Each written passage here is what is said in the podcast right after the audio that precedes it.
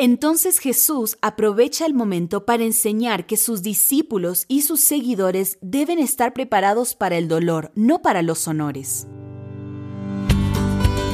Mujeres invisibles que cobran vida, salen del anonimato y nos enseñan que la fe, la perseverancia y la confianza en Dios son imprescindibles en el camino de la existencia. Esto es La Mujer en la Biblia, un podcast para ti.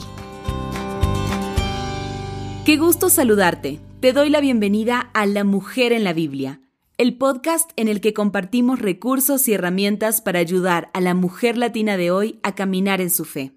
En este podcast hemos creado varias series para ti.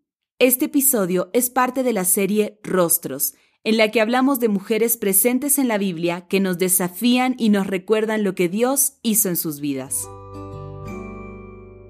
Hoy hablaremos de la madre de los hijos de Zebedeo. Santiago y Juan, hijos de Zebedeo, aparecen por vez primera en el Evangelio de Mateo capítulo 4 del versículo 21 al 22 cuando dejan a su padre para seguir el llamamiento de Jesús. Zebedeo nunca más aparece, así que no se puede saber si también él siguió al Maestro y sus enseñanzas, pero los hermanos Santiago y Juan continuaron en compañía de su madre, a quien Mateo registra como una seguidora de Jesús. En Mateo capítulo 20, del versículo 20 al 23, la madre, acompañado de sus hijos, se acerca a Jesús y en actitud de adoración, con gesto de sumisión y humildad, se inclina ante él y le pide, ordena que en tu reino se sienten estos dos hijos míos, el uno a tu derecha y el otro a tu izquierda. Más allá de que la madre pide los honores para sus hijos, de algún modo ella también se beneficiaba con el pedido, pues en las sociedades patriarcales como esta, la mujer difícilmente alcanzaba dignidades por derecho propio, sino más bien por su relación con los varones. Como quiera que fuera, la madre aparece como una persona un tanto ambiciosa, su pedido es inapropiado y la respuesta de Jesús así lo da a entender, aunque no se dirige solamente a la madre, sino también a los hijos, pues utiliza los verbos en plural, no sabéis lo que pedís. A partir de tal respuesta son Santiago y Juan quienes aparecen como responsables del pedido. Entonces Jesús aprovecha el momento para enseñar que sus discípulos y sus seguidores deben estar preparados para el dolor, no para los honores.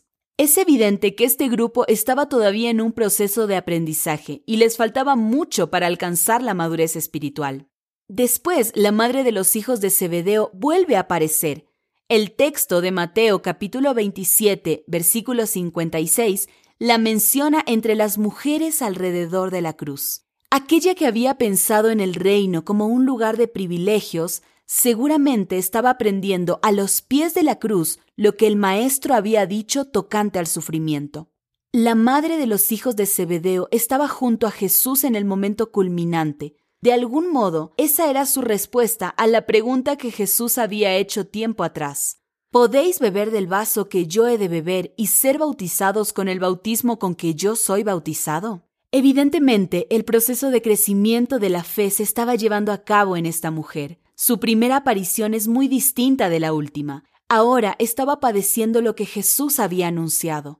A la verdad, de mi vaso beberéis, y con el bautismo con que yo soy bautizado, seréis bautizados.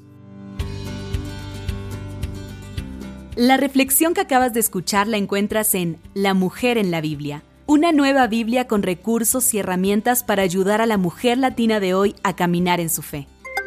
Tenemos más recursos para ti. Visita nuestro sitio web vivelabiblia.com.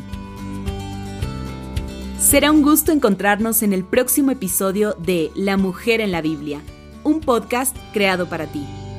La Mujer en la Biblia es una producción de Sociedades Bíblicas Unidas.